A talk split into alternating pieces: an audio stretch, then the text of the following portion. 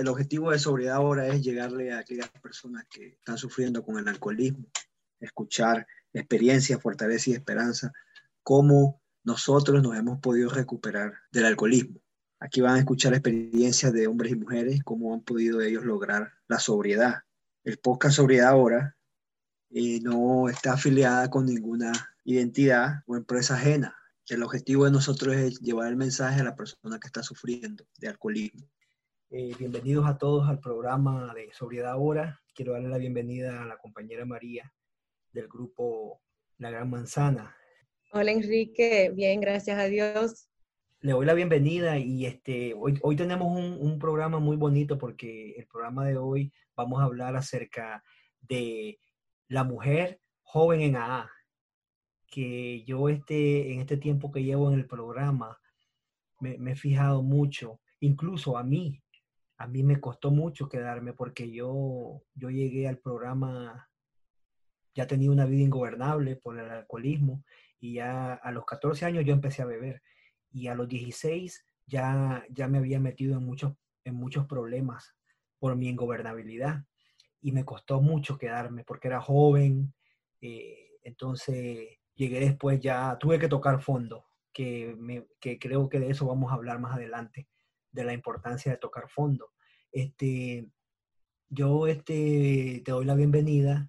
Este, María nos va a compartir acerca de su experiencia, fortaleza y esperanza como mujer y joven en el programa. Bienvenida, compañera. Gracias, gracias por la invitación. Muchísimas gracias. Y me encanta que vayamos a hablar de este tema, porque hay muchos jóvenes y mujeres allá afuera que creen que la gente, que solamente son gente mayor y, los alcohólicos que viven debajo de los puentes a lo que le pertenece a, pero la verdad es que a todos nosotros, no importa el género, no importa el sexo, no importa eh, la religión, no importa la edad, eh, tenemos un lugar en A, siempre y cuando lo querramos. ¿eh? Excelente, muy bueno. ¿Y tú llegaste joven al programa? Sí, yo llegué, bueno, hay gente que llega hasta antes, la verdad, pero yo llegué a los 21 añitos. Wow. Eh, sí. Recién te habían dado el privilegio. sí, así es, así es. Recién me habían dejado tomar legalmente, no que yo no lo hacía antes, por supuesto, eh, pero sí, justo cumpliendo los 21 añitos, entré en un centro de recuperación. Wow, qué bueno. sí. Qué bendición. Yo este, me acuerdo cuando yo cogí mi, mi, mi, licencia y ya era mayor de, ya tenía 21 años, lo primero que fui a hacer fue ir a una gasolinera a comprar cervezas y lo primero cuando me pidieron el ID lo, lo, lo enseñé con mucho orgullo, me acuerdo. Como que si era el, el, el, el presidente o el dueño de la gasolinera, con mucho orgullo enseñé mi identificación. ¿Y qué te iba a preguntar? ¿Y, cuánto tiempo tienes ahora en sobriedad? Ahora mismo tengo seis años y medio, gracias a Dios. Qué bueno. Qué bueno. Qué alegría me da eso. Eso es este, esperanza para los jóvenes allá afuera que sí se puede dejar, se puede vivir una vida útil, feliz, sin alcohol. Bueno, eh, cuéntanos entonces tu llegada, cómo fue y ahora las bendiciones que tienes. Cuéntanos.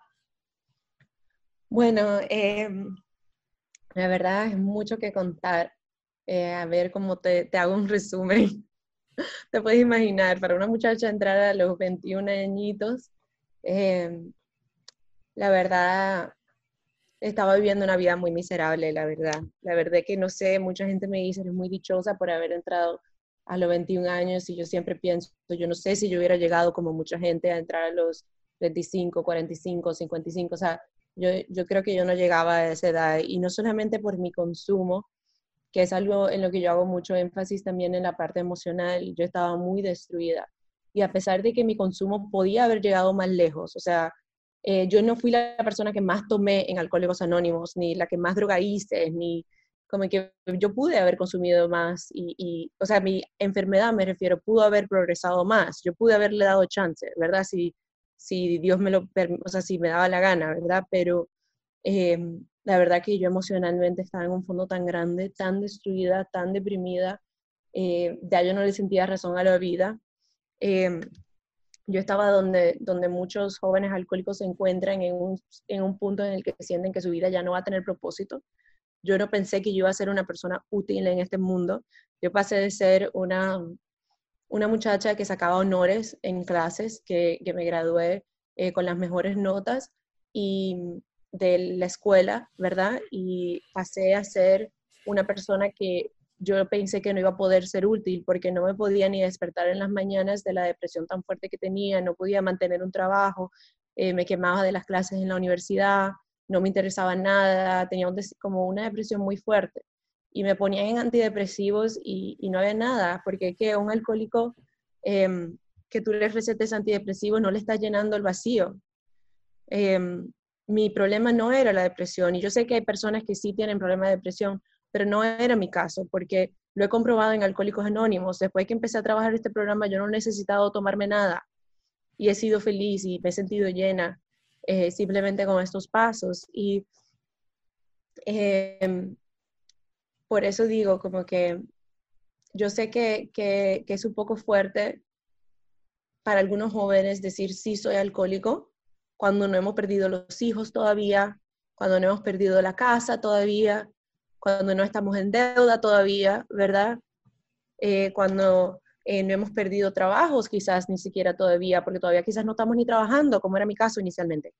Em, hay muchas cosas que prevenimos, pero no es porque, porque ah, yo sea mejor o sea peor, o porque yo soy menos alcohólica o soy más alcohólica. La verdad es que yo me tuve que dar cuenta que todo eso no me había pasado simplemente porque yo no había llegado ahí, ¿verdad? Porque simplemente porque, ¿cómo voy a perder una casa si no tengo una casa? si no he llegado a tener una casa? ¿Cómo voy a perder hijos si no he llegado ni a casarme, ni a tener una relación estable? Em, y todas mis relaciones son disfuncionales. ¿Cómo voy em, a, llegar borracha al trabajo, que era lo que yo escuchaba a mucha gente decir en su fondo, si yo no tengo trabajo, ¿verdad? Como que em, eso no quería decir que yo no era alcohólica, ¿verdad? Y eso fue algo que a mí me tomó entender y, concientizar que las únicas razones por las que eso no era parte de mi historia era porque yo era joven y eso era todo, ¿verdad? Que si hubiera permitido, me hubiera permitido seguir por ahí, no creo que ni siquiera hubiera podido llegar a, a, esas, a, tener ni casas para perderlas, ¿verdad? Y me gustaría leer una partecita del libro, del libro 2 y 12, del primer paso, que explica un poco de esto, ¿verdad? Porque antes, cuando se hizo el libro azul, inicialmente se pensaba que solamente podían recuperarse las personas que habían tocado como que el mayor, mayor fondo, o sea, que estaban homeless en la calle, que lo habían perdido todo, ¿verdad? Que no es que esas personas se pueden recuperar 100%, eh, esas personas se pueden recuperar perfectamente, pero se pensaba que los jóvenes, que las mujeres, que, que todas esas personas que llevaban cierto estigma y que quizás no habían tocado los mismos fondos, no se podían recuperar, ¿verdad? porque el primer paso habla claramente de la necesidad de tocar un fondo. Entonces aquí dice la respuesta hacia eso y dice, según aumentaba esta tendencia, se unieron a ellos jóvenes que apenas se podían considerar alcohólicos en potencia. Todos ellos se libraron de esos 10 o 15 años de auténtico infierno, por lo que el resto de nosotros habíamos tenido que pasar. Ya que el primer paso requiere que admitamos que nuestras vidas se habían vuelto ingobernables, ¿Cómo iban a dar este paso personas como esas?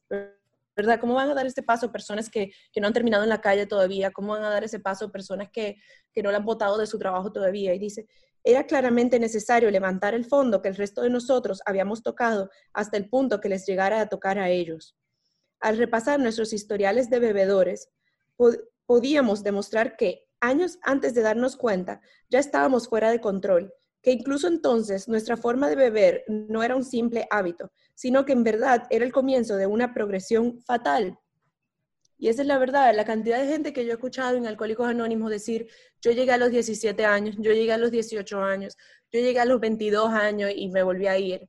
Eh, por eso, porque tienen la duda todavía y, la razón, em, la razón de dudar no debe ser que si soy alcohólico o no porque es que no tengo que llegar a, vivir en la calle para confirmar que yo soy alcohólica. Nada más está clarísimo viendo la ingobernabilidad que llevaba mi vida, emocional y físicamente. Y, bueno, em, ya hablando más de la solución. No, y, este, y tienes razón ahí porque eh, es ahí donde entra esa palabra que dice en el programa, que nos dice que no debe, eh, que lo dice el libro azul, que no debe haber reserva, que, que podemos beber como la gente normal. Y también, mira, hablaste de varias cosas que me gustó, infierno, del infierno, eh, y miserable. Y, y, fíjate que cuando uno ya no, ya, no, ya no puede beber como antes, ya uno, en mi caso personal, yo bebía y era depresivo y miserable. Eh, ya, eh, ya lo que el alcohol hacía antes en mí, ya no lo, no lo hacía porque al final me sentía solo, miserable, vivía un infierno. Y me, me encantó eso que dijiste. Sí, ya yo, yo no podía ni tomar. Eh, ya mi cuerpo lo rechazaba. Yo me trataba de meter un shot en la boca y lo vomitaba. O sea, así era el punto que yo llegaba. Y, y eso no es alcoholismo. O sea, mi, que, que, ya ni mi cuerpo toleraba el alcohol, o sea, que ya nada más me pasaba de depresión en depresión, contando los segundos a ver cuándo iba a tomar de nuevo para volver a sentirme igual de vacía como quiera el otro día. Y mm, nada, ya hablando más de la solución, tuve la bendición que entré en un, un, centro de recuperación y que me presentaron a Alcohólicos Anónimos a través de ese centro de recuperación. Y mm, ahí conocí una madrina que me eh, llevó por los pasos y mm, tengo que decir que, que, esto ha sido lo mejor que me ha pasado en mi vida entera porque yo no me daba cuenta, eh, yo no tenía idea, yo pensaba que, que, simplemente me iban a quitar un poquito de, de la carga de encima cuando yo entrara en el programa porque yo tenía mucha gente eh, dándome ultimátums, ¿verdad? Como que muchas personas reclamándome que tenía que cambiar. Eh, yo necesitaba simplemente como que bajar el, nivel de, de, de caos en el que vivía. Yo nunca me imaginé que yo iba a recibir todas las bendiciones que recibían Alcohólicos Anónimos. Nunca me imaginé. O sea, es que mi mente no se podía imaginar lo que Dios tenía para mí. Eh, a través de estos pasos, de estos pasos eh, con mucho esfuerzo, porque no es fácil, ¿verdad? Pero porque yo tengo una mente muy eh, distorsionada, por eso es que no es fácil, porque es un programa bien sencillo. Pero eh, a través de practicar estos pasos, de hacer mis pasos primero firmemente con una madrina buena, ¿verdad? Buena madrina, una persona que, que trabaja los pasos también en su vida, no una persona solamente que, que, que habla de la boca para afuera, ¿verdad? Sino una persona que camina también los pasos. Y yo aprendí que los pasos no son solamente para hacerse de una, sino que son para practicarlo en mi día a día, para practicarlo constantemente, que son herramientas de vida herramientas de vida, porque ¿qué? Yo llegué a Alcohólicos Anónimos porque yo no tenía herramientas de vida. Yo llegué a ser alcohólica porque yo no tenía herramientas de vida, yo no tenía una vida espiritual, yo tenía un vacío inmenso en mi alma y en mi corazón, que no se llenaba con nada, ni no importaba cuánto alcohol yo tomara, cuánta azúcar yo comiera, cuánto de nada, cuántas relaciones tóxicas tuviera, ese vacío no se llenaba. Y gracias a Dios y a este programa, bueno, gracias a este programa he conseguido un poder superior que yo le llamo Dios, ¿verdad? Yo no soy religiosa, pero sí creo en un Dios, eh, poder superior, prefiero decirle Dios porque me hace más fácil, eh, de mi percepción y con mi relación con Él. Y tengo una relación personal con Él y eso me ha llenado mis vacíos, eso me ha quitado mi depresión, me ha vuelto una persona feliz, alegre, ha sacado cada vez más el espíritu real de María, ¿verdad? La persona que estaba detrás de toda esa basura que saqué en el cuarto paso, ¿verdad? Eh, me he ido liberando un día a la vez de los defectos de carácter. Todavía me falta muchísimo porque este programa es para toda la vida, pero puedo decir que un día a la vez soy mejor que ayer, ¿verdad? Eh, no, no, es que, como dice, ¿verdad? No es eh, perfección espiritual, es progreso espiritual. Y todos los días, todas las meses, yo puedo mirar atrás y decir, ok, estoy mejor que, que hace un mes. Hoy, con el cierre del año, esta semana, puedo decir, estuve mejor que el año pasado crecí en esto, crecí en lo otro. No, Dios me ayudó a superar este defecto, Dios me ayudó a superar este otro, porque Dios es el que lo elimina, ¿verdad? Pero yo tengo que ponerme a su disposición, yo tengo que estar moviendo mis pies en la tierra para que Dios pueda obrar en mí, si no las bendiciones de Dios no me van a llegar.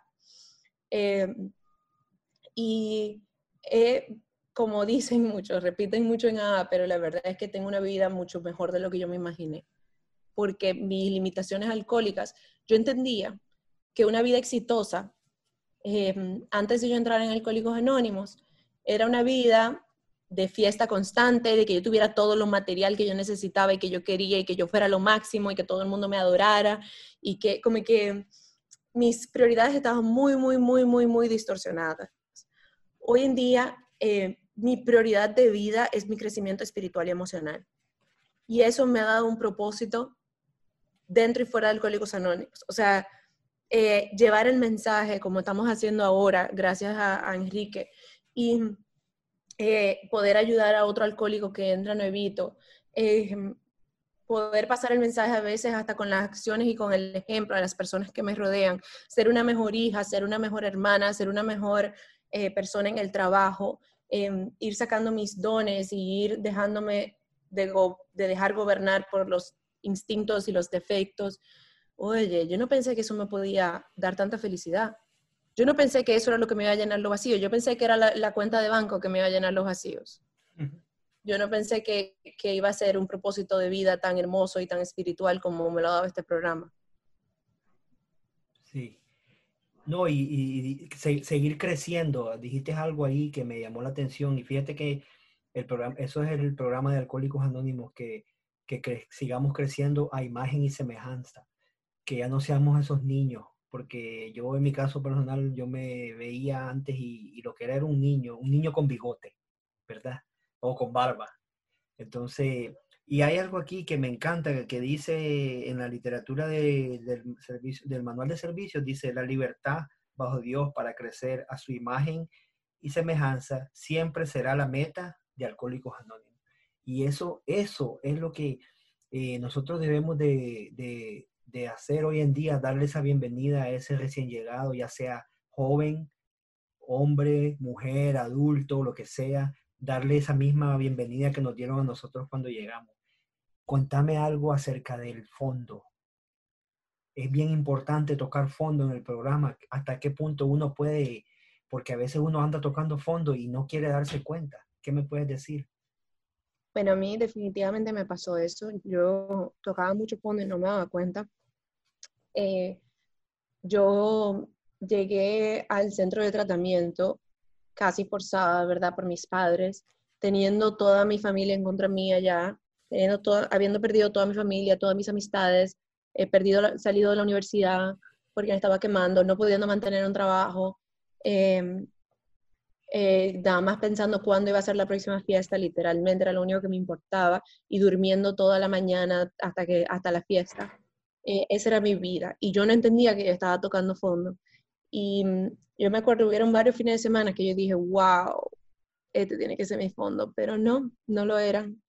Eh, y mi fondo no fue el más fuerte, o sea, me refiero, no fue lo peor que me pasó. No fue lo peor, pero fue en el momento que se juntó la receta perfecta, que fue que ya me había abierto por lo menos un poquito la conciencia eh, para tener mejor voluntad, para asustarme suficiente, porque fue ya en el centro de tratamiento, ya yo tenía dos meses, para que, para que tú entiendas, dos meses en el centro de tratamiento. ¿Sabes lo que es dos meses interna en un centro de tratamiento y todavía no haber tocado fondo? Eh, todavía no estar convencida y no estar recibiendo la ayuda. Em, y yo decidí que era una maravillosa idea salirme del centro de tratamiento con un novio, bueno, novio entre comillas, un tipo súper tóxico con el que yo estaba saliendo, 10 años mayor que yo, eh, drogadicto también. Y eh, yo decidí que era una maravillosa idea que salir del centro de tratamiento con él y salir a tomar, porque yo no era alcohólica, ¿verdad? Entonces, ¿cuál es el problema? eh, estoy en un centro de tratamiento, no sabía, no sé por qué, así era mi nivel de inconsciencia, así era mi nivel de inmadurez. Como tú dijiste, yo cuando entré, sí, yo tenía 21 años y era joven, sí, pero mi mente era de una niña de 12 años. O sea, la inmadurez llegaba a unos niveles, eh, la, como que la desconexión de la realidad llegaba a unos niveles, porque yo estaba dos meses en un centro de tratamiento interno, o sea, ¿cómo tú piensas todavía que tú no tienes problema? O sea, yo miraba a la gente alrededor mío y decía, esta sí tan loca, yo no. Estas sí están todas locas, yo no. La negación. Ah, esta gente con de negación fortísima. Yo decía, o sea, cuando esta gente se dé cuenta, eh, me van a sacar de aquí porque yo estoy bien. Oye, pero yo te estoy contando cómo yo estaba. o sea, y yo decidí que era una buena idea salir con ese novio a tomar. Y cuando yo llegué del fin de semana fabuloso que tuve, que en verdad no la pasé también, porque sabes que ya cuando se te va despertando la conciencia, es como dicen, que mente A y, barriga llena de, alcohol es horrible. Em, porque ya se me había estado como despertando un poquitito y yo no me sentí tan bien. había algo como una conciencia que me decía que algo estaba mal, pero todavía negación. Y me acuerdo que llegué al centro de tratamiento y el terapeuta me amenazó con sacarme del centro de tratamiento, eh, con botarme del centro de tratamiento, con tener que llamar a mis papás a confrontarlos con todo lo que yo había hecho, y porque mis papás obviamente no querían que yo estuviera con esta persona, y, eh, y, devolverme a mi país, porque yo no, no era de los Estados Unidos. Y yo me di un susto tan grande porque por, eso te digo que fue la combinación perfecta, porque no fue el fondo, mira, no fue lo peor que yo hice, por mucho, o sea, eso era una noche, una noche normal, no fue la gran cosa, pero se unió el hecho de que yo había estado ya dos meses escuchando el mensaje de Alcohólicos Anónimos. Y cuando pasó eso, yo me asusté tanto de volver a la vida ingobernable mía y de perder la poquita esperanza que yo tenía de que algo me pudiera sacar de mi depresión, de mi ingobernabilidad, de mi miseria, me asusté tanto porque, o sea, si me iba, me iba y ya se echaba toda la mierquina, o sea, de vuelta a lo mismo. Me asusté tanto que de ahí yo dije, díganme ustedes, yo hago lo que ustedes digan. Yo hago lo que ustedes digan. O sea, fue una buena voluntad que me entró y una rendición que me entró que yo no la puedo explicar a niveles humanos. Eso fue algo espiritual. Yo dije, ya, díganme lo que tengo que hacer, díganme lo que tengo que hacer. O sea, y eso pasa diferente para varias personas, ¿verdad? Hay gente que, yo le di, yo, he tenido dejada que yo le digo, arrodíllate y pídele a Dios buena voluntad, porque yo no sé por qué ese momento, para mí, marcó la diferencia. ¿Tú entiendes? Eso, eso, por eso yo le digo siempre, cuando tengo hijadas que no pueden parar de tomar, que llegaron ya alcohólicos anónimos y, y eso yo le, le diría a cualquier mujer joven que me está escuchando y, y a cualquier otra persona que esté escuchando, si siente que no ha tocado fondo, pídele a Dios. Arrodíllate y pídele a Dios que te ayude a tocar fondo, porque es algo, es algo, una rendición que viene del espíritu. y sigue haciendo lo que tiene que hacer con los pies. Sí, y este, y ahí es donde viene por primera vez eh, en que somos honestos. Es ahí donde viene esa honestidad que habla el programa. Honestidad y humildad, porque para hacer eso hay que tener una gran humildad.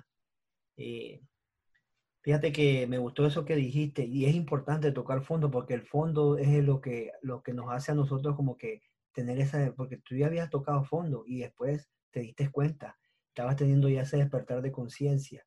O sea, que el fondo nos ayuda a nosotros a que sintamos ya, a que seamos honestos y nos podamos rendir, porque de veras que lo que habla el programa, la derrota total, esa es la derrota total cuando ya nosotros levantamos la mano y pedimos ayuda. Eh, y, es, y es muy importante. Dice que la respuesta es que muy poca gente tratará de practicar sinceramente el programa de A a menos que haya tocado fondo. Y eso después nos va a ayudar a nosotros en el, en eh, porque el programa es para toda la vida. Cuando, cuando yo llegué me dijeron que era para toda la vida, por eso que ese fondo nos va a ayudar a nosotros a practicar el resto del programa, los 11 pasos restantes, porque como tú dijiste, los 12 pasos, eh, y esto solo ha sido el primer paso tener esa derrota, ¿verdad? Esa ambición, esa aceptación, ¿verdad? Que, con una copa en la mano, dice por ahí el programa, habíamos distorsionado nuestra manera de beber hasta el punto de, convertirla en una obsesión.